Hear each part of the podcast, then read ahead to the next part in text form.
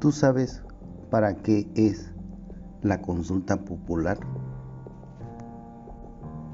La consulta popular pretende saber si estás de acuerdo, sí o no, en emprender un proceso de esclarecimiento de las decisiones políticas tomadas en los años pasados por los actores políticos.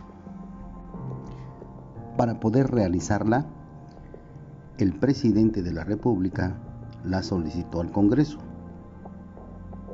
La Suprema Corte redactó la pregunta.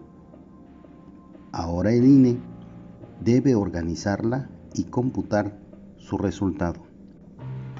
93 millones de mexicanos podrán participar para opinar sobre esta pregunta.